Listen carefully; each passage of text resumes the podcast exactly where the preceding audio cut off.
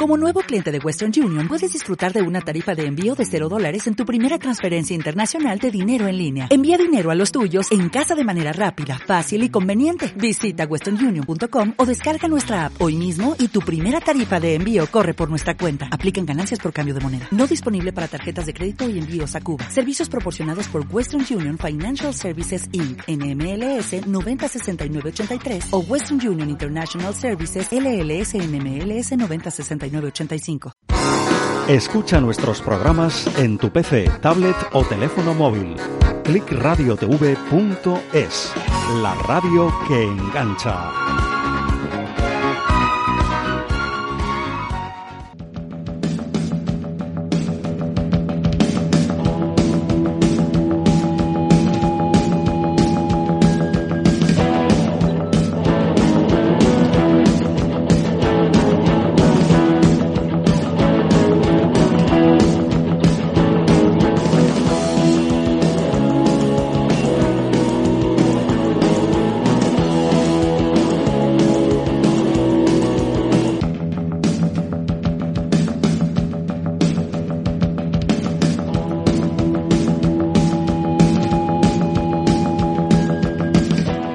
Os habla Borja Gutiérrez Iglesias.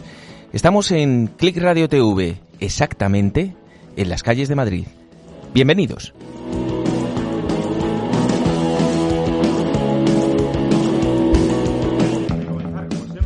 Recordamos que nos pueden seguir a través de las redes sociales, en Facebook y en Instagram, en Click Radio TV, que nuestro correo electrónico es info arroba clickradiotv.es y que nuestro número de WhatsApp, por si tienen a bien escribirnos, es el 696 86 52 28. Arrancamos.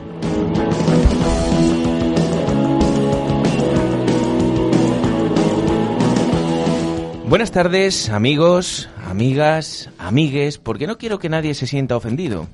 Que el vicepresidente afincado en Galapagar haya conseguido tener acceso a la delicada textura del CNI ha levantado numerosas alarmas, incluida la de Felipe González, tanto más justificadas cuando aún no se ha cerrado el enigmático episodio del avión chavista. Si se prescinde de que también cuenta que el gobierno finja su unidad para no tener que responder a esa inquietud, las interpretaciones sobre la magnitud de la presencia de Pablo Iglesias en el gobierno se pueden reducir en los comentarios a dos simplificaciones. No son posiciones enfrentadas, pues los puntos de vista más bien se enlazan que se enfrentan.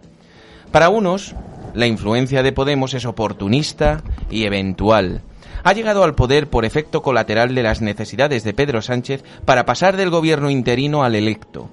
El esfuerzo principal de los podemitas se limita a que han sabido aprovechar una oportunidad que les era favorable. Pueden causar un daño en la imagen exterior y a la economía nacional, pero eso va de lo suyo. Sin contradecir este criterio, el otro punto de vista añade que no se puede infravalorar la capacidad de Podemos de fagocitar cuanto haya a su alrededor. Su presencia no se limita a una gestión eventual, pretende una penetración cultural a medio plazo, que adapte las costumbres sociales a las normas impuestas por una ideología igualitaria. A medio plazo, el objetivo del comunismo es establecer como poder efectivo para excluir, si es preciso, cuando llegue el momento, a sus propios socios. Ejemplos históricos llegan a la hora reciente. Hugo Chávez consiguió apoderarse de Venezuela y Nicolás Maduro imponerse después contra la voluntad del pueblo venezolano. El tema no es teórico, sino práctico. Se centra en hasta dónde puede alcanzar el daño que puede ocasionar a la democracia española el que un gobierno sedicentemente socialdemócrata haya dejado entrar a un equipo comunista. Para Sánchez, la democracia es un instrumento, un medio para alcanzar el poder, pero no para imponer otra ideología que no sea la de cómo permanecer en él. El cambio de las reglas es accesorio, solo pasa a principal si necesita cambiarlas para seguir en la poltrona. La cuestión se desplaza a preguntarse hasta dónde puede ceder terreno Sánchez a Iglesias sin que Iglesias lo deje sin terreno disponible. Para Sánchez, ceder terreno es solo un método para su permanencia. Pero como cuanto ceda Sánchez no es patrimonio suyo, sino de la democracia española, la cesión a cambio de la permanencia es tan peligrosa como si el presidente fuera, de hecho, el rival que le disputa el terreno.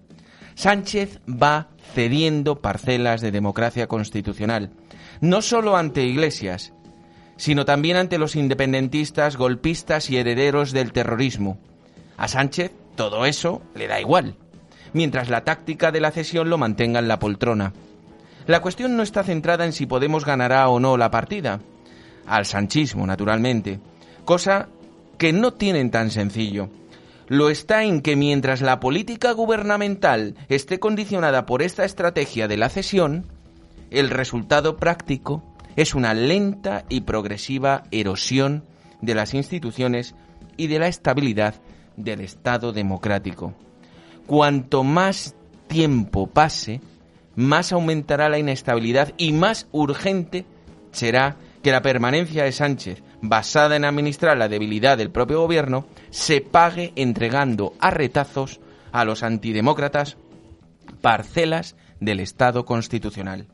Solo hay un antídoto contra este avance del coronavirus que se esparce por el suelo español el progreso de Podemos y la permanente interinidad de Sánchez no proceden de su fuerza electoral, que ha disminuido, sino de la administración del poder.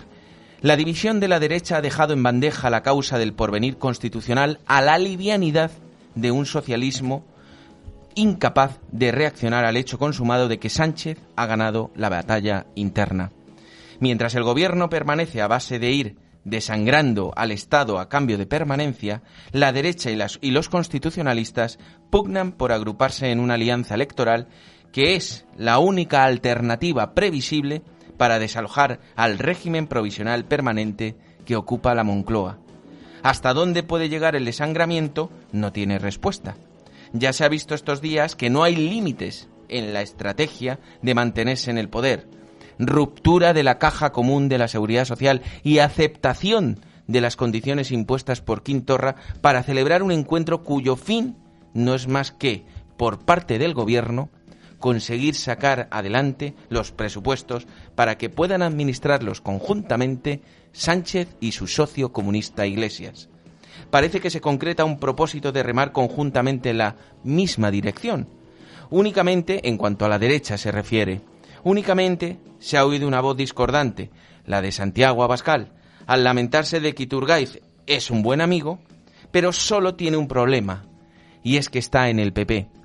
Mientras ser, mientras sea, mientras pudiera ser el mm, permanecer, el pertenecer al Partido Popular eh, un problema, sea enfocado como un problema, Sánchez lo tendrá fácil para ir cediendo el terreno hasta dejarlo en manos de iglesias. Lamentablemente, a veces, hay que arar a medio plazo, con los bueyes de vista tan corta que la ponen en el trazo de su arado, en lugar de la amplitud del campo que tienen que sembrar.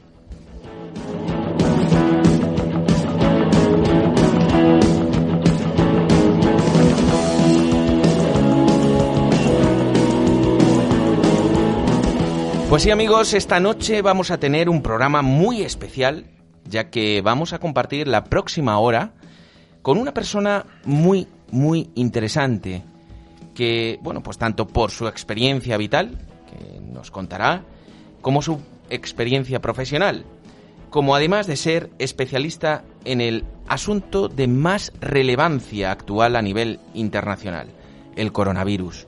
Tendremos el lujo de contar hoy con el biólogo especialista Fernando López Mirones, quien nos llevará a conocer con más detalle esta enfermedad que se ha convertido en el problema de máxima preocupación actual del planeta. Además, como cada miércoles, me acompañará pilotando el programa César Sinde. Buenas noches, César. ¿Qué tal? Buenas noches, querido Borja. Pues bien, ya de manera conjunta, amigos, eh, bueno, sabéis que este es vuestro espacio, así que poneos cómodos. Hoy no competimos con el Real Madrid en la Champions League, eso es un detallazo. Poneos cómodos, como os digo, allá donde estéis, en el trabajo, en el coche, en vuestra casa, porque os invito a que pasemos juntos la próxima hora hasta las 10 de la noche. Pues yo sí que me voy a poner cómodo y voy a escuchar todo el programa a ver si me entero ese del roconavirus ese, a ver lo que es. Roconavirus no, Juan de Dios. Coronavirus. Bueno, tú lo dices en payés y yo lo digo en calorro, así que nos entendemos. Bueno, empezamos.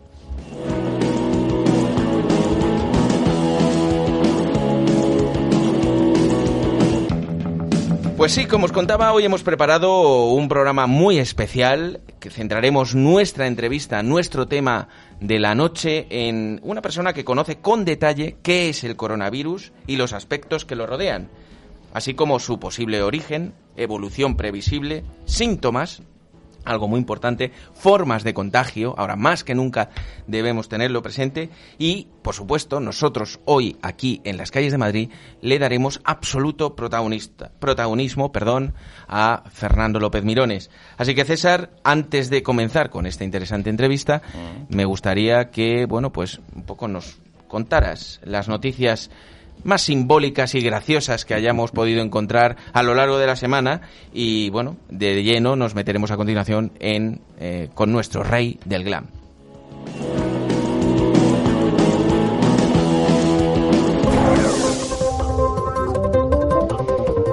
Bueno, pues como hoy la actualidad esta semana ha estado un poco mm, desierta de noticias verídicas graciosas, pues he ido a buscar noticias en otros sitios donde el juego es dar apariencia de verosimilitud, pero a hechos que no son noticia de verdad, pero que son muy graciosos y que, y que son divertidos y que da buena cuenta del, humor que, que tenemos. Por ejemplo, en la web hay noticia, eh, he encontrado ese texto que es muy divertido. Eh, que es muy divertido, ¿no? Dice, muere el inventor de la cerveza sin alcohol y nadie va a su funeral.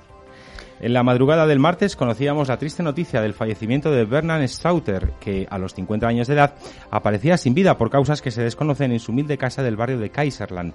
El alemán, que alcanzó la fama al otorgarse la autoría de la receta de la cerveza sin alcohol, una acusación de la que nunca reconoció ser culpable y que le hizo ganarse millones de enemigos por todo el mundo. Tanto era el odio de Berman que generaba en todo el planeta que recibía amenazas a diario en el buzón de su casa y hasta el gobierno alemán había anunciado la intención de retirarle la nacionalidad. Bueno, a ver, yo creo que esto merece la opinión de un experto en estimulación artificial y no es otro que Joyas. Joyas, ¿estás por aquí? Sí, estoy aquí. ¿Por qué tienes que tocar el timbre, Joyas? Porque así no toco otras cosas. bueno, oye, si es esa manera compensatoria, casi lo agradezco. ¿Sabes? Casi O sea, lo agradezco. Y además porque queda divertido, como si uno estuviera aquí en la recepción de un hotel y tocabas así un poquito el timbre, ¿sabes? Bueno, ¿tú qué opinas del que inventó la cerveza sin? Cerveza sin, sin, eh, yo, yo no sé. Sin alcohol, se entiende, Joyas, Yo- porque tú puedes entender que sin cosas o sustancias psicotrópicas y sin lo cual, colegas. lo cual me preocuparía.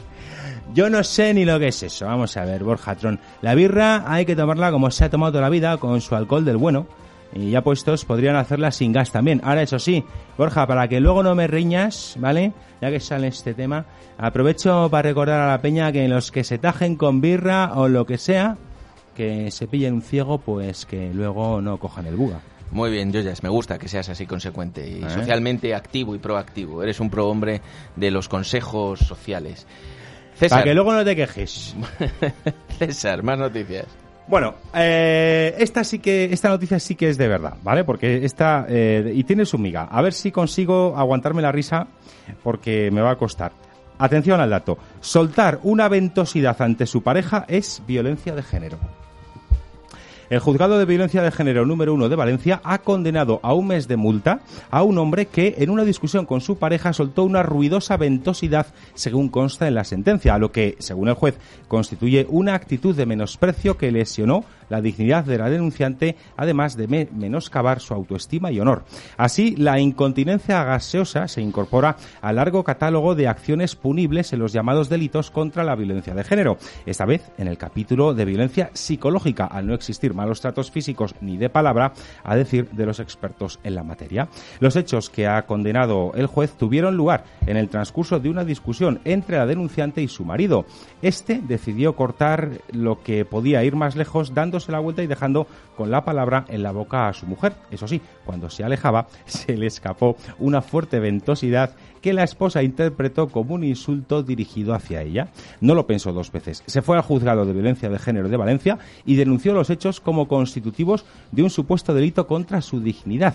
La demanda fue admitida a trámite y dio lugar a un juicio contra el marido por una supuesta falta de injurias.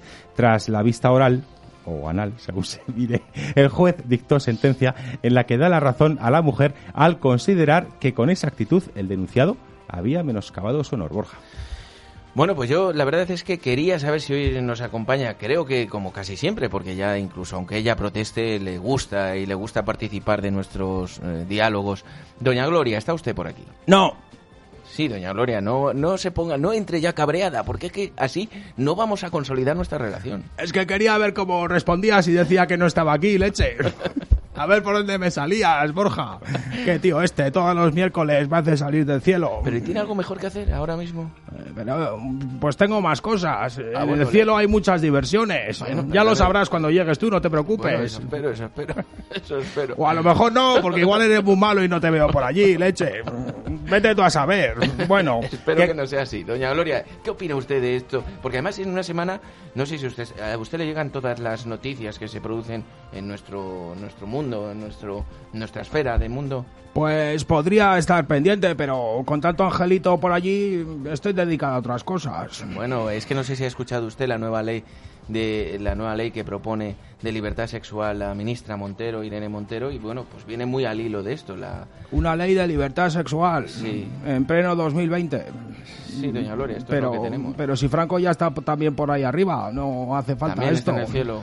Claro. Bueno, pues mire, oye, ¿y usted le conoce? ¿Habla con él? Bueno, yo prefiero no entrar en esos temas. Lo que quiero decir es que en España no había, había democracia cuando yo me fui al cielo en el 98, ¿no? Leche. Bueno, sí, pero parece que los eh, señores de Podemos están inventando la rueda ahora mismo. ¿Y ahora qué pasa? Que para echar un casquete te tienen que dar permiso desde el gobierno Doña en plena Gloria, es democracia. usted- Es usted, muy pragmática, la veo muy directa. Bueno, no sé si se Sí. refiere expresamente a eso, pero sí que puede ir muy al hilo de la noticia que ha leído César, o bien, si no, de algunas cosas muy simbólicas del carácter español, como puede ser los, los, los piropos, ¿no? Doña Gloria, ¿A usted le echaba muchos piropos, doña Gloria? Sí, y era muy bonito los piropos, leche. Ahora tampoco se puede piropear a, Sí. nadie. Sí, pero a usted sí le gustaba que le lanzaran un piropo. si era ¿no? con ingenio, sí. Ahora, si eran guarradas, le soltaba un manotazo, leche. Bueno, si usted se la ve que tenía mucho carácter ahora y lo tenía también. Sí, sí. Y, y- y- y sería tan amable, ya sabe que yo soy un fan de sus poesías, de, de dedicar una poesía a esta, a esta noticia. A lo, de la, a lo del pedorro, nunca mejor dicho. Sí, bueno, doña Gloria, sí, lo- el- el- Es que el va- tío- vamos a decirlo de una manera más eufemística. ¿no? Bueno, el, el ventoso, Eso ¿te gusta más así, Sí. de esa Sí, manera? usted que además es una,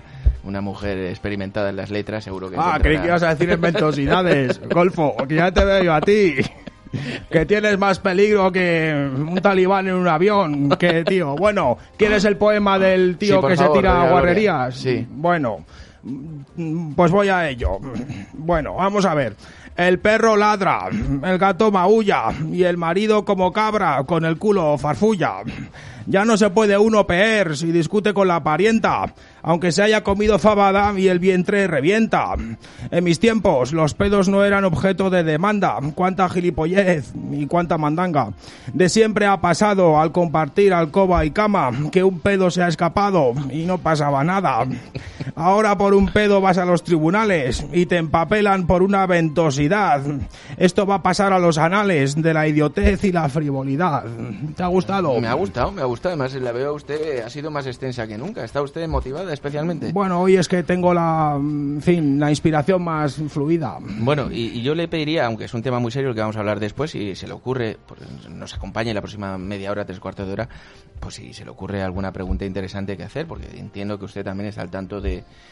de la bueno de la sensibilidad de, que está produciendo el coronavirus por desconocimiento, sobre todo masivo de la población y del número de infectados, ¿no? Entonces puedo preguntar al, al invitado. Bueno, si es una pregunta, si no va a preguntar de forma cabreada, porque usted lo que tiene que hacer es mejorar ese carácter. Pero ¿por qué me censuras, leche? No, no la censuro en absoluto. Yo, yo pregunto como Sí, después pregunto. de las poesías que nos lee, que son encantadoras, pero hombre, digamos que transgreden. Yo no sé si cuando aprueben esta ley nos van a permitir este tipo de poesías aquí en el programa. Bueno, a mí me a mí no me importa porque para que me detengan a ver quién es el guapo que me detiene. A mí me da igual, eso va a ser tu problema, ni Borja. viva ni muerta ya. Claro, anda, me van a meter a mí en la cárcel estando ya Oye, en y- espíritu. Y ahora, yo no sé, Juan de Dios, ¿nos has acompañado, nos has dejado ya o sigues aquí? Pero a la buenas tardes otra vez aquí a los buenos payos que van a hablar del roconavirus ese Pero, que no sé sí, lo que no, es. roconavirus no, coronavirus. Por favor, Juan de Dios, yo sí te pediría en ese aspecto que trates de vincularte a las nomenclaturas de las palabras. No puedes inventarte lo ¿Mandé? que quieras. ¿Qué, qué me ha dicho? A la- a la- Que no ¿qué? te inventes la Eso- palabra leche. Eso no me lo dices en la calle. Vamos a ver, eso de la nomenclatura, eso, eso no serás tú. Eso yo no lo sé. Que no te inventes las palabras, leche, quiero decir. Si es coronavirus, es coronavirus. Bueno. Y deja de tocar también el timbre, por favor. Bueno, es que yo, yo hago también como yo, ya yo toco el timbre, pero no tocar otras cosas. Por último, ¿qué opinas de esto de que a un señor se le escape una ventosidad y que le denuncie la mujer? Ay, ¿A ti te ha pasado en alguna ocasión, no que te hayan denunciado tu mujer, pero que has tenido un descuido? esa mujer me la llevaba yo aquí a, a bichabola con todos los churrupeles y no paraba de poner denuncias. Sí, ¿no? Pero Aquí- que tenéis aquello que es un poco... que hay que entrar con mascarilla. ¿Ahí sí que entra con mascarilla o qué? O, o más baratilla, según lo que se pille. Pero vamos a ver, con tanto churrupel comiendo una judida bien nacidas, ¿tú cómo te crees que vamos de vientre? Vamos Madre a ver. mía, Juan Dios, no me lo quiero ni imaginar. Vamos a ver, No, que no. parecemos ventrílocos y todo, no te digo más. Bueno, bueno, pues eh, César, ¿alguna otra noticia, por favor? Pues no, hasta aquí las noticias de esta semana.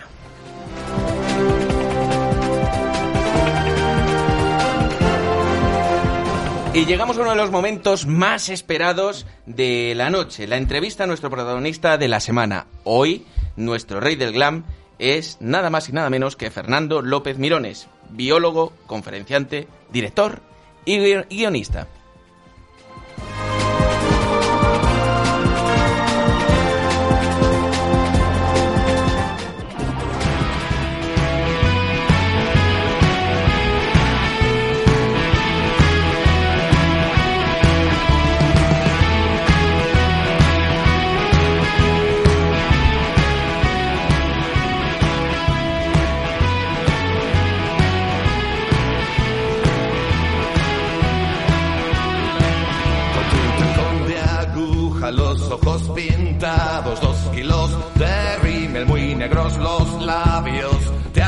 En el 73 con Bowie T-Rex. Hombreras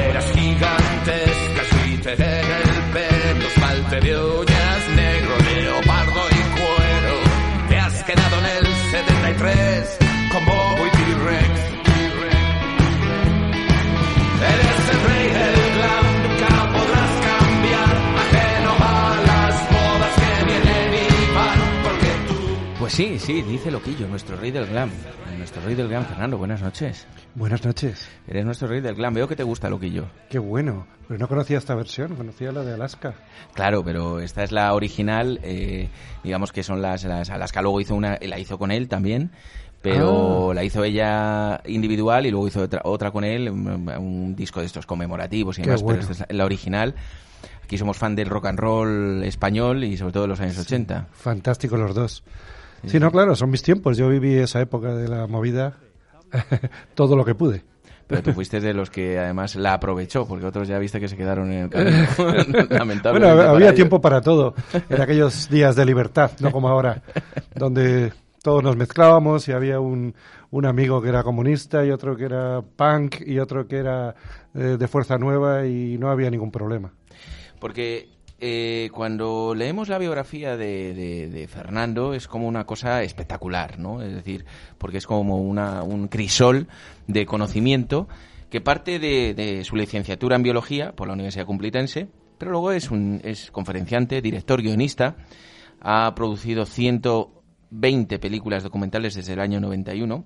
Él es especializado en zoología y además lo van a ver ustedes porque se tiene muchos matices a lo largo de todas y cada una de sus explicaciones. Y bueno, pues eh, algunos de sus documentales han sido, han sido premiados en festivales internacionales. Además, ha sido nominado a un Goya por el documental Guadalquivir. Y bueno, pues entre sus documentales se encuentran primeras producciones National Geographic, de la BBC. Y además, como divulgador científico, pues ha participado y participa habitualmente en muchos periódicos, el ABC, La Voz, Diario Montañés, etcétera. Ha recibido muchas recompensas. La última, o una de las últimas, el Sol de Oro a la trayectoria profesional en el Festival Internacional de Cine de Medio Ambiente de Barcelona. Eh, Fernando, ¿cómo se marida toda esta formación tuya? No sé, a mí me da como, como un poco de grima todo cuando oigo todo. No, no, no soy tan mayor, no sé cómo me ha dado tiempo a tantas tonterías. No, bueno, eh, sencillamente yo hice biología para hacer documentales porque veía a Félix Rodríguez de la Fuente, con lo cual soy su hijo biológico, mm, pero no, no, no he recibido herencia. Señora, ¿cómo se llama usted? Señora. Sí, sí, doña Gloria. Doña Ah, es que Gloria. se ha ido, se ha ido no, no, no, tiene que estar aquí. Doña Gloria, Ah, no se doña va. Gloria. ¿está usted? Ah, o sea, que ya me había ido y me hacéis volver otra vez, leche. No, pero si le he dicho que se quedará, por si había alguna pregunta interesante. No, es que por doña Gloria está un poco entretenida, no sé qué estará, qué le habrá... Ah, es que- perdón, era por si ella había conocido a Félix de pequeño o algo así. A Félix Rodríguez de la Fuente dices. Sí, señora. Mira, no me hables, no me hables, que nos tiene el cielo lleno de lobos, el jodido. Y ya no sabe una por dónde ir sin que le muerdan, en, aunque sean espíritu, porque Eh. el- los lobos espíritu pueden morder a los espíritus de Sí, persona. sí, efectivamente. Y los tiene ahí sueltos el tío. es un animal legendario, Y sí, no, sí. Los, a- no, no los encierra. Bueno, pues quédese ahí, doña Gloria, por si tenemos que recurrir, pero esté, estése atenta, ¿eh? que la veo que se dispersa mucho. ¿eh? Esto tenemos que estar atentos porque va a ser Y muy tú, como sabes, estoy dispersa, si no me ves, solo me oyes, leche. Bueno, pero la, su- la intuyo, la intuyo. Em, eh, ustedes lo pueden ver en Facebook Live, ¿no? Pero bueno, si los aquellos que no lo estén viendo, eh, Fernando nos ha dejado aquí encima de un micrófono un sombrero. Eh, ¿Vas con sombrero a todos los sitios, Fernando? Eso. Sí, eh, una, una vez un dermatólogo, pues como me crié en las Islas Canarias y para presumir como tenía los, tengo los ojos azules, pues de jovencito para quedar bien me ponía como un zapato de moreno y al final pues me he destrozado la piel y luego con rodajes y tal. Entonces el dermatólogo me dijo, mira, tú el sombrero está para dormir. Y después un productor de cine me dijo, oye, el sombrero deberías convertirlo en una especie de símbolo. Entonces llévalo siempre a todas partes. Y bueno, y eso hago, lo llevo y lo, lo he colgado aquí porque he visto que era un sitio muy adecuado. Sí, sí, además es un sombrero, para aquellos que no lo vean, pues tipo cazador, es un sombrero de, de explorador, vamos a decirlo así, ¿no? Bueno, ¿Podría es australiano. Es Mm. muy útil porque se pueden arrugar y en los aviones y las maletas y, y no se estropea. Hoy, eh, Fernando, bueno, Fernando ya vemos que tiene una vasta, en el, en el sentido amplio de la palabra, experiencia profesional. Eh, mencionaba hace un momento que, que incluso, bueno, pues ha sido, aparte de los premios que ha recibido y demás, y de los hitos que ha conseguido frente eh, a otros, eh, eh, bueno, pues personas vinculadas a la profesión, también ha sido nominado un Goya por su documental Guadalquivir, pero ante todo es una persona que, por su formación, eh, su formación eh, educativa, pues lógicamente, aparte de su inquietud, pues nos puede hoy, digamos, resolver e indagar en muchos aspectos de algo que se está convirtiendo en una obsesión para muchísima gente y para otra gente que mira de perfil está empezando a ser sospechosamente preocupante. Eh, estamos refiriéndonos a, bueno, pues a la palabra maligna que estamos escuchando en los últimos en las últimas semanas y que cada vez cobra más fuerza y se introduce en nuestras conversaciones del día a día, que no es otra que el coronavirus. Fernando, ¿qué es el coronavirus? El coronavirus es un tipo de virus de la familia Coronaviridae, eh, que, bueno, eh, simplemente es un... No sé por qué le estamos llamando el coronavirus, bueno, está bien, es, es bastante práctico, pero son unos 12, unas 12... No se dice especies porque, fijaos, eh, antes del coronavirus digamos lo que es un virus. Un virus es un... Es un animal diabólico. Mira, en el libro, estuve mirando el libro que estudiábamos en biología, el Leninger, entonces, en aquella época, y eh, decía Leninger que el virus es un ser en el umbral de la vida. Es decir, no es un animal, no es un vegetal. Es un ser, yo diría, diabólico, efectivamente, como has apuntado, porque eh, vive a base de infectar células de otros animales o de, o de vegetales o incluso de bacterias. Y, y entonces el, coronavirus es simplemente uno de los tipos de virus que hay y eh, normalmente son los responsables de las, pues más o menos del 15% de los resfriados que tuviéramos, que es esa familia, ¿eh? no, sol, no este coronavirus, ¿vale?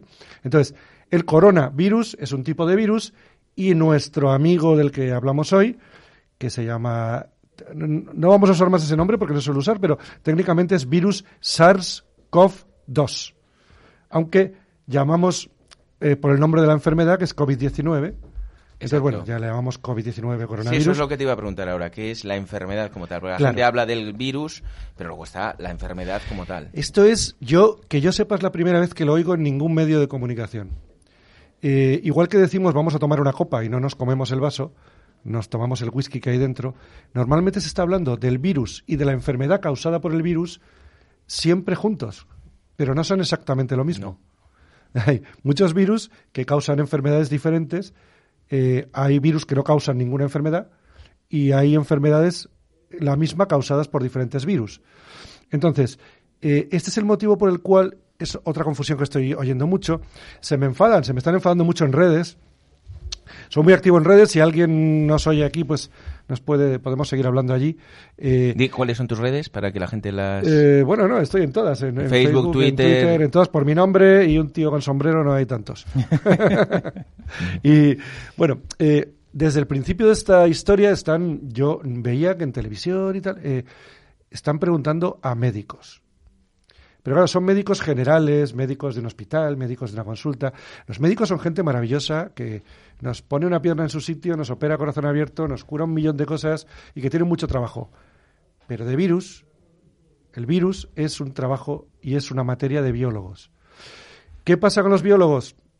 Y ahora me quito, porque yo soy un divulgador. Digamos los biólogos eh, puros, nosotros en la facultad nos dividíamos en de bata y de bota.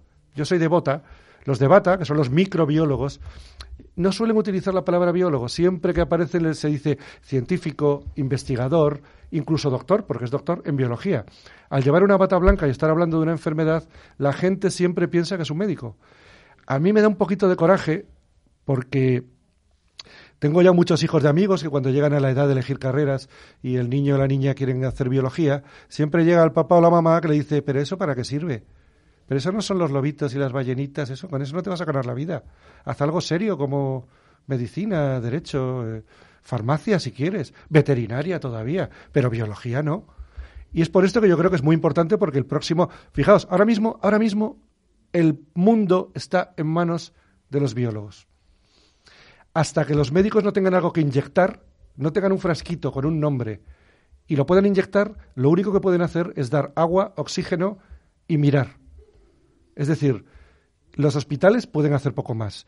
La asistencia respiratoria es muy buena, pero ahora mismo hay, pues no, el número no se sabe, imaginemos 2.000, 3.000, 5.000, 10.000 biólogos encerrados a los que nadie conoce, están tratando de conocer a este bicho, insisto, como no es un animal, no digo animal, a este bicho tan, tan diabólico. Yo siempre digo, si el diablo hubiera construido algo, sería un coronavirus. Y, Fernando, eh, decías tú que entrevistan a médicos, peor ya en otros debates que veo que entrevistan a famosos, a toreros, eso ya sí que es criminal, porque hablar de algo tan sensible y que está generando tanta sensibilidad desde el punto de vista tan frívolo como podría ser yo, es decir, alguien que no conoce la realidad, a mí me parece cuanto menos un poco arriesgado. Fernando, ¿cómo se propaga la COVID, la enfermedad, cómo se propaga? Bueno, eh, este bicho es. Eh, hay, que empezar diciendo que es lo más importante y que lo que tenemos que repetir todo el rato. Y es que es nuevo. Los virus mutan, son tan diabólicos, son prácticamente una cáscara.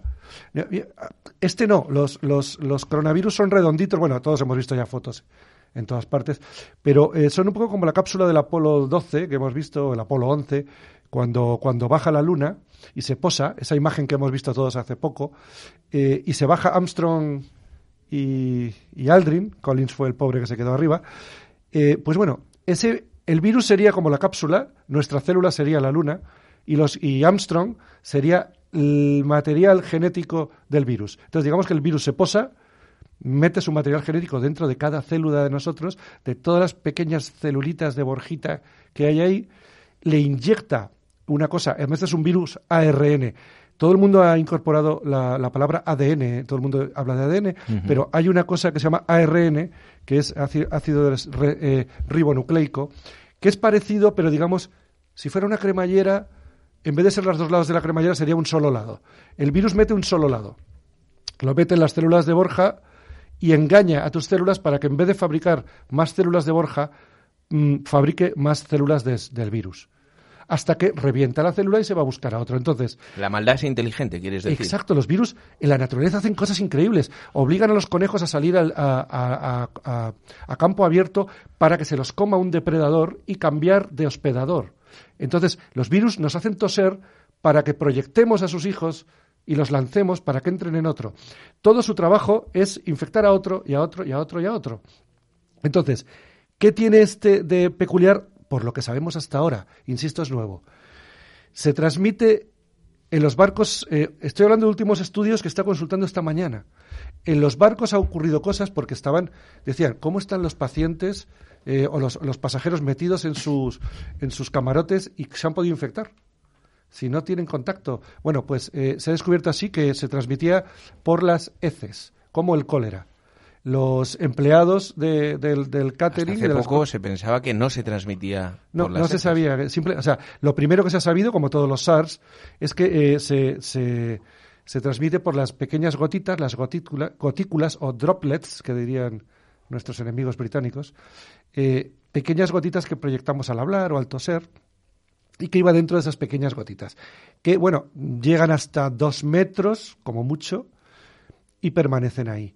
Pero eh, un último estudio de hace muy poco, apenas una semana, eh, ha encontrado indicios de que podrían también transmitirse como, lo- como el N- eh, H1N1 y otros, eh, otros virus en el propio aire.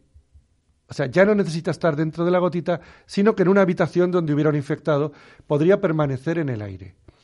¿Cuánto tiempo puede permanecer en el Eh, aire? Depende del medio, entiendo, ¿no? se está hablando de entre cuatro y cinco horas, pero todo esto, esto lo, lo, lo, lo bonito, en el aire lo y- bonito y- de esto es que te está cada día, prácticamente cada día, hay equipos de todo el mundo trabajando. Es la primera vez que se es tan global, se es extremadamente global con esto y cada día están descubriendo cosas. Entonces, ¿cuál es el peligro de este? Esa gente que decía la gripe, tal, no tiene nada que ver. El problema de este virus no es que mate, si el 80% de, de la gente eh, pues no va a tener mu- mayor problema. Lo que, lo que sí puede ocurrir es que eh, colapse. Es decir, se- eh, los, los pacientes que ahora mismo lo están cogiendo, los llevan a un hospital, les ponen asistencia respiratoria y bueno, eh, más o menos en una semana o dos se van recuperando, casi todos. Pero ¿qué va a ocurrir cuando mil, dos mil o tres mil personas a la vez necesiten máquinas de asistencia respiratoria? He intentado averiguar cuántas hay, no me lo han dicho, pero le aseguro que hay limitadas. El problema es que todos necesitemos esa máquina a la vez.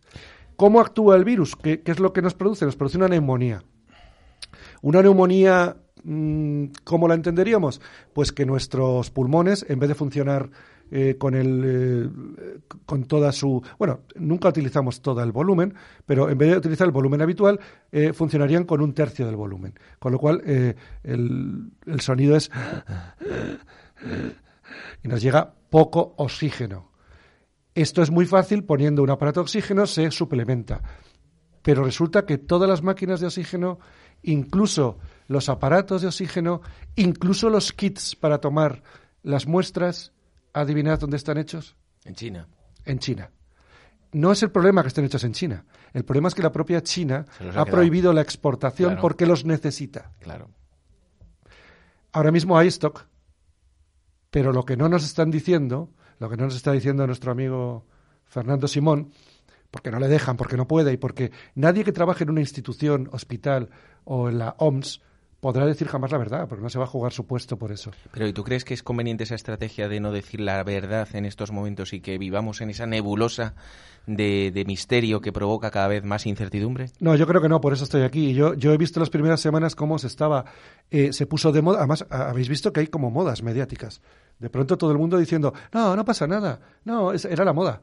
Era, era una procrastinación de responsabilidad y yo creo que es, es, es fatal. Y por eso estoy hablando. Y por eso estoy contando esto. Porque la transmisión del virus es de persona a persona. Y todo lo que hagamos en nuestra vida cotidiana es muy importante. Es que es muy importante. Si conseguimos, si todos nosotros evitamos eh, contagiar o ser contagiados por personas que tengamos alrededor, estamos dando tiempo a que la ciencia avance y a que eh, los sistemas eh, sanitarios no se colapsen y vayamos enfermando de a poquitos. Y, eh, mira, el- una declaración de la, de la semana pasada, el profesor eh, Gabriel Leung, que es un epidemiólogo de la Universidad de Hong Kong, eh, un- una eminencia que ha trabajado en todas las epidemias del mundo, de, en SARS, en ébola y en todas, también colaborador de- en Harvard, ha dicho a The Guardian que él, él cree que ojalá que no, esto añadimos siempre todos, que este virus infectará al 60% de la humanidad. El 60%. 60% de la humanidad. Ojo, es volvemos a insistir, ¿no? infectar es una barbaridad. Infectar no es morir, ni mucho menos. Pero es que con una tasa de mortalidad de un 1%, que es poquísimo, que en Wuhan y en China tiene más, esto significaría 100 millones de muertos en toda la humanidad. Tengamos en cuenta otra cosa. Eh, esto, me gustaría mucho hablarlo luego, la psicología humana. Eh, cuando surgió el, cuando surgió el, viru- el, virus del SIDA, eh, la gente decía, bueno, va, si son homosexuales. Hubo mucho tiempo en lo que la gente no ponía ningún tipo de remedio porque pensaba, bueno, son, esos homosexuales, yo, yo, no, yo soy heterosexual y no pasó lo mismo. Con esta ha pasado igual, al principio es, no, no, si son chinos. Después, no, no, si es que encima son chinos que son viejos. No es que encima son chinos viejos o con enfermedades previas. No, no es tan cierto todo eso. Lo último de hoy, lo del niño, que además está al lado de mi antiguo colegio, los niños están funcionando como vectores. Fijaos si es, si es diabólico el, el virus. El niño matando al abuelo. El beso de tu nieto. Ese niño, gracias a Dios, pues parece que no les afecta, pero qué mejor vector. ¿Quién no besa a su hijo? ¿Quién? ¿Qué, qué, qué abuelo le va a decir a su hijo, a su nieto, no te acerques? El, nieto no le va a pasar nada, pero el abuelo seguramente sí. Incluso a sus padres. Entonces, la gente que está diciendo, no, es que este tenía, tenía patologías previas, pero vamos a ver quién con más de 60 años no tiene alguna patología previa. Se está jugando con la verdad. También se está diciendo que si el fallecido de Madrid, que esto sería un tema curioso, eh, que vino, que estuvo en Nepal. En Nepal no había ningún caso en aquel momento. ¿Por qué están diciendo todo el tiempo que vino de Nepal? ¿Por, por qué han sacado un- el muerto, el primer muerto este que ha habido ahora? Hubiera sido el primer muerto de Europa. Y lo han dicho 20 días después. ¿En serio quieren que entendamos que a ningún médico, o sea, tenía una neumonía eh, no filiada? O sea, el señor estaba ingresado por neumonía, significa que la neumonía no se sabe de qué proviene, si es vírica o si es de otra cosa. Bueno, cuando aparece el- la COVID-19, ¿en serio que a ningún médico del hospital se le ocurrió, no hay, que hacer el- no hay que ser el doctor House, para decir, oiga, este señor que tiene una neumonía que no sabemos de qué, vamos a hacerle un análisis? No. Veinte días después, resulta que porque tenían, dicen, ¿eh? que porque tenían guardadas unas muestras, ah, mira, tenía también eh, esto. Es todo muy raro.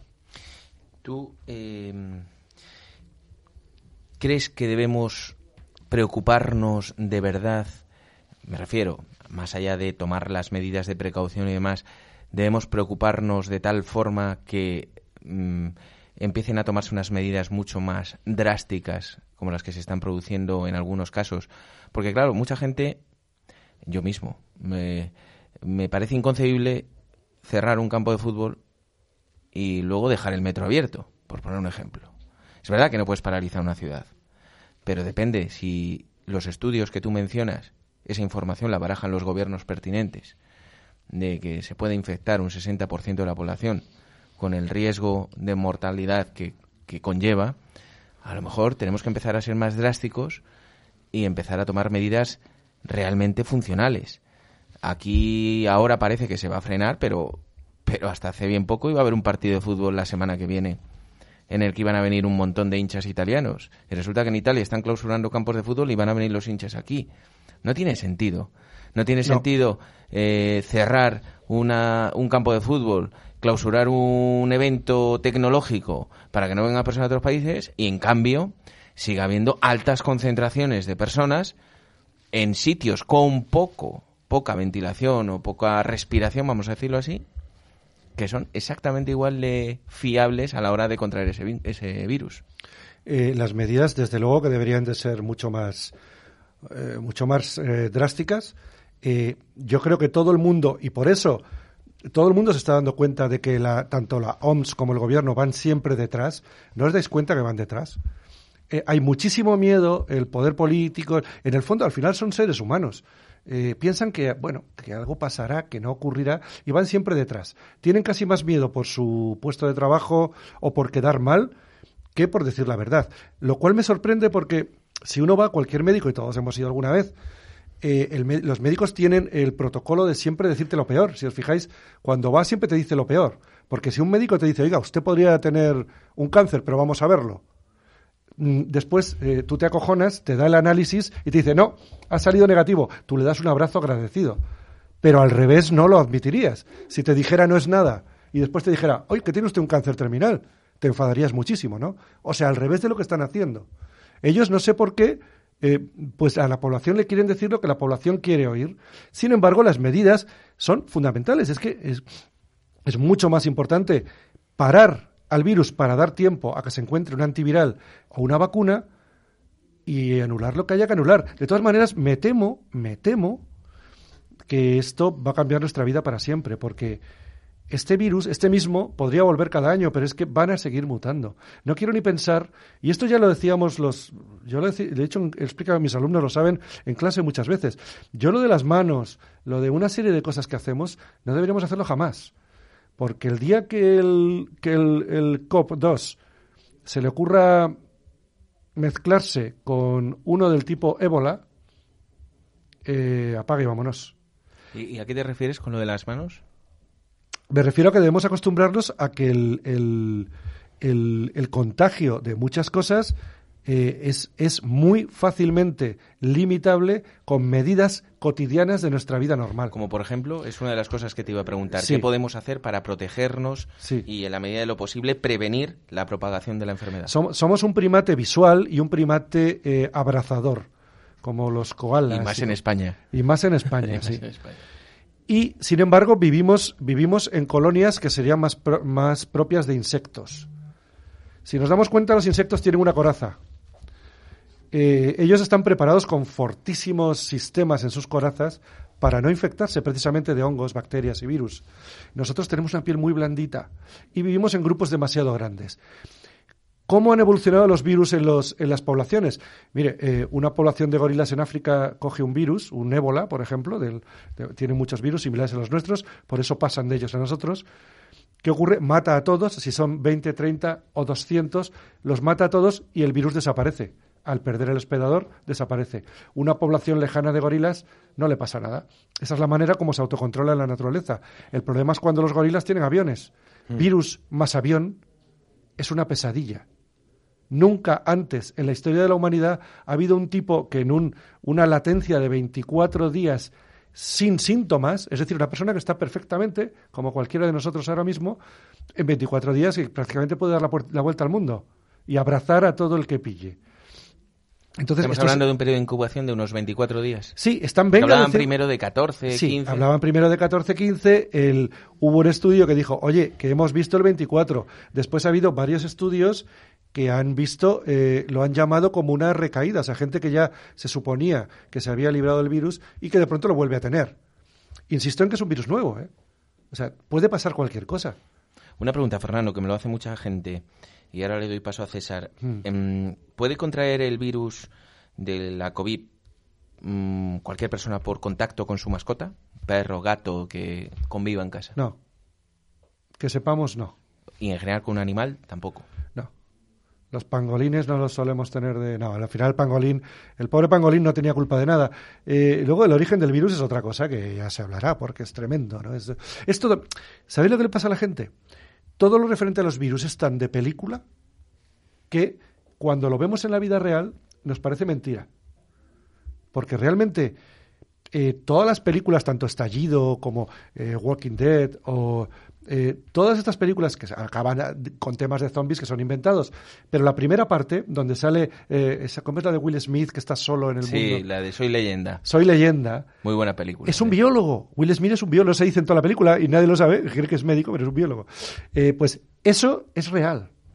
Cuando salen los laboratorios, los que están dentro, todo eso sí es real. Entonces, ¿qué le pasó a este pobre señor? ¿Cómo se llama? Lo tengo apuntado. El que descubrió, el que descubrió, el que denunció, ¿no? El, Sí. El, que, el- que encima eh, murió luego después el hombre de... Sí, Li Wenliang. Li Wenliang, 34 años. Alertó a sus colegas al ver siete casos eh, de una especie de SARS, porque ya hemos dicho que el coronavirus es de la familia del SARS. eh, avisó, eh, les mandó un WhatsApp chino, que no sé cómo se llamará, WeChat, un WeChat. y lo pillaron. Mm. Lo pilló la policía, se lo llevó y lo acusó de sembrar rumores. Resultó que el señor tenía razón. Y este señor, curiosamente, pues luego fue infectado y ha fallecido como único testigo eh, de lo que. Porque claro, este señor cualquier día coge, se escapa, se va a The Time o se va a, a- la OMS, pide asilo político y lo cuenta todo. Están ocurriendo cosas muy extrañas y de hecho ya pasó con el SARS. Eh, os estaréis preguntando por qué, por qué si es asintomático durante tanto tiempo estamos viendo todo el rato a la gente tomar temperatura y en los aeropuertos y tal. Pues esa es una costumbre que vino del SARS. El SARS también surgió en China y también hubo una gran controversia, se acusó mucho al gobierno chino de no haber sido serio. Y entonces tienen ese complejo del SARS y siguen con las costumbres que hicieron en el SARS. El SARS le costó el puesto al, al anterior jefe del Partido Comunista y, la- y el anterior presidente. ¿Presidente se llama? No. eh, Bueno, líder supremo. Líder supremo. Eh, Xi Jinping está, está, en, el, está en, el, en la cuerda floja porque la gente está muy mosqueada, o sea, están, se están viendo y eso es verificado verificado por, eh, lo voy a decir las cosas porque luego la gente si no nos escribe y nos dice, eh, Laurie Garrett es una escritora científica con un premio Pulitzer, especialista en, en zonas, ha ido a todas las zonas de peligro y ella ha dicho que como tiene sus contactos y eh, están llevándose a gente en cajas de, en camiones con cajas de metal en China, los meten ahí, se van gritando, cajas de metal cerradas. Nadie sabe y no vuelven a aparecer y no vuelven a venir nunca más. Entonces, eh, se, están, se, ha, se ha filmado a gente soldando puertas en edificios, soldándolas con gente dentro. Y Fernando, tú, eh, eh, claro, nosotros vivimos tranquilos pensando que inicialmente, como provenía de China y sabemos lo metódicos que son los chinos, cuando escuchamos que en 10 días habían hecho un hospital, ¿eso es cierto? no, no, no, no era, nunca fue un hospital. Nunca fue un hospital. Eh, Era un centro de reclusión e investigación. Eh, no puede haber un hospital para una enfermedad que no tiene cura. Nadie lo pensó. Lo que es necesario es investigar. Es en un lugar para llevar a los enfermos, eso se ve en la película de, de Will Smith, para llevar a los enfermos, eh, tenerlos allí y hacer experimentación para cuanto antes conseguir un antiviral o una vacuna.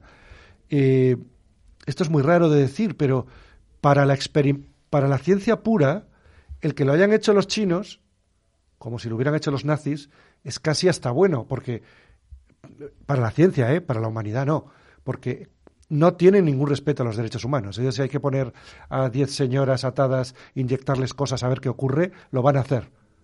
Es decir, si alguien lo encuentra rápido, los datos de ellos son muy importantes. Ahora bien, eh, humanitariamente es insostenible. Estamos ya terminando. uh, es un tema tan interesante que me provoca hasta, hasta, no sé, un poco de angustia tener que ceñirnos al tiempo, pero es el que tenemos. Eh, Fernando, eh, dinos cosas muy breves sobre lo que debemos hacer y lo que no debemos hacer, que es lo que se está preguntando ahora nuestra audiencia, porque al ser algo tan desconocido, tener tan poca información por parte de las autoridades, y sospecho que vamos a seguir así un tiempo, y cada vez encontrar más infectados, nos está provocando angustia. Yo encuentro por todos los sitios los geles estos de, de lavarse, etcétera, y al final no sabes ni cómo ni cómo relacionarte, ni cómo Sí. eh, no sé. Claro. Dinos qué debemos y qué no debemos Sí, hacer. estamos, estamos eh, riéndonos y burlándonos de la gente que no nos quiere saludar, eh, de la gente que hace cosas. Hay que hacer un pacto general de todos los españoles, de decir, a partir de mañana no nos vamos a dar más besos ni abrazos de momento hasta que esto pase. Porque no sabemos. Eh, entonces, cuando vaya usted a dar un abrazo a alguien, dígale, mira, es que es para protegerte. Eh, debemos tener cuidado. Yo el otro día estuve en Mercadona y todo el mundo estaba tocando frutas y verduras sin ponerse los guantes que están ahí a disposición y observé, no, no pude grabarlo, pero lo intenté. Observé cómo la gente se rascaba la nariz, los ojos y la boca. Eh, la- la boca, el típico gesto de duda que te tocas la boca de ¿llevo mandarinas o naranjas? Voy a tocar a ver cómo están. Después de tocarse la boca, tocaba las naranjas de otros. Esto es el paraíso de un virus. El, los pantallas táctiles de los, de los hamburgueserías, donde todo el mundo, las opciones no, pero pagar, acabar, terminar, todo el mundo toca en el mismo sitio. Y después va y coge la patata y se la come. Bueno, hay que pensar en morovidus. Y hemos encontrado, se nos ha ocurrido, la única cosa buena de las mascarillas. porque proteger no protegen, son para personal sanitario. Al revés, crean un ecosistema en la boca húmedo y calentito que es perfecto para todos los virus que vamos recogiendo. Eh, lo bueno de las mascarillas es que cuando uno la lleva puesta, todo el mundo lo ve y se acuerda del virus. Quizá deberíamos llevar mascarillas simbólicas para acordarnos de lo que no podemos hacer. ¿Cuándo terminará esto, Fernando? Esperemos que pronto, esperemos que no no quiero no quiero asustar, pero de las del, de los antiguos de las antiguas eh, eh, pandemias que ha habido del SARS tal, hace 17 años todavía no hay todavía no hay vacuna. Entonces, esperemos que encuentren algo los biólogos y los médicos luego lo puedan lo puedan usar. César, eh, estamos terminando ya, me dice Osvaldo que terminamos, pero Pues eh, con la mayor brevedad que nuestro experto sea capaz de responder a esto, porque eso que me pregunto, si es una enfermedad para la que no hay cura porque no hay vacuna, si nos contagiamos, ¿qué posibilidades tenemos de supervivencia y qué tratamiento nos van a dar si estamos en el hospital, puesto que no hay cura o no hay una vacuna, como para la gripe o para el sarampión, por ejemplo? Muy la supervivencia es de un noventa y tantos por ciento, siempre que haya cuidados paliativos de ayudas de oxígeno, de, de- de hidratación y de tener cuidado con que no haya ninguna otra infección. Eh, pero el problema está en los, en los, en los aparatos de respiración. O sea, que un antibiótico, por ejemplo, no sirve. No, no, nunca, nunca. Los antibióticos son para bacterias y al revés pueden virus, provocar claro. lo contrario. Esto es, es un virus, no hay nada que se pueda hacer, lo vence el cuerpo solo, hay que ayudarle a respirar. Muy bien, pues eh, Fernando, te seguiremos trayendo porque evidentemente está claro que esto avanza, esto avanza y Sí, necesitamos gente como tú que nos cuenta la verdad en cada momento, porque lo peor que puede ocurrir con este tipo de cosas es el desconocimiento. Yo creo que erróneamente se piensa que puede generar alarma, eh, pero al final puede ser demasiado tarde cuando se trate de reaccionar Sí. y eso es lo que hay que evitar yo creo. Yo Claro. creo prefiero vivir en un estado de alarma que no en una bondad permanente. Nos pasó con otras cosas que no tienen nada que ver con esto. Recuerdo cuando el señor Zapatero decía que estábamos en la Champions League de la economía y que no había crisis y la crisis sucumbió hizo dest- destrozó puestos de trabajo y sum- sumió a España en una época de oscuridad. Pues esto llevándolo al terreno humano que es mucho peor todavía el, el- el de la salud eh, pues creo que es conveniente que se informe. Así que te seguiremos, si puede ser físicamente y si no por teléfono, pidiendo que intervengas con nosotros para que nos vayas contando la evolución de, de la enfermedad, principalmente de la enfermedad, que es lo que queremos saber. Y agradecerte, por supuesto, tu libertad, tu opinión, tu contrastada, contrastado conocimiento sobre el tema y que, y que, bueno, pues esperemos que esto, en la medida de lo posible, se frene lo antes posible.